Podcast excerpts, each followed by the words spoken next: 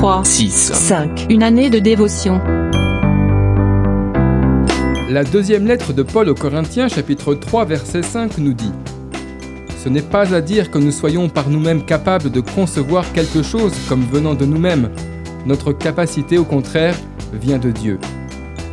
Écris un livre. Lorsque Dieu me demanda d'écrire mon témoignage, ce fut pour moi juste impossible. Pourquoi?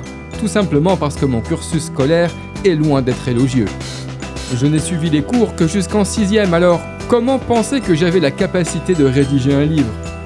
Arriver à de telles conclusions est un bon résultat car cela nous permet de comprendre que toute notre capacité vient de Dieu. Dieu lui-même œuvre en vous. Sa bienveillance suscite en vous à la fois la volonté et l'action afin que ses desseins, pleins d'amour, se réalisent. Philippiens chapitre 2 verset 13. Je pris donc un stylo et comptant sur sa force, je commençai à écrire. Sans nul doute, il se tint à mes côtés et fit en moi le désir et les capacités nécessaires pour mener à bien cette tâche, car moi qui hier détestais écrire, je ne peux plus m'en passer aujourd'hui. Il se passe de merveilleuses choses dans les temps actuels. Regardez autour de vous et vous vous apercevrez que de nombreuses personnes sortent de l'ordinaire.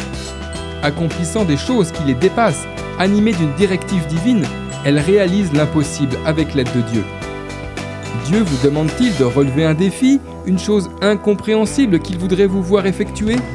Alors, ne regardez pas vos capacités, mais croyez en celui qui vous dit ⁇ Tu peux le faire !⁇ D'après le livre 3, 6, 5, Une année de dévotion, de Yanis Gauthier.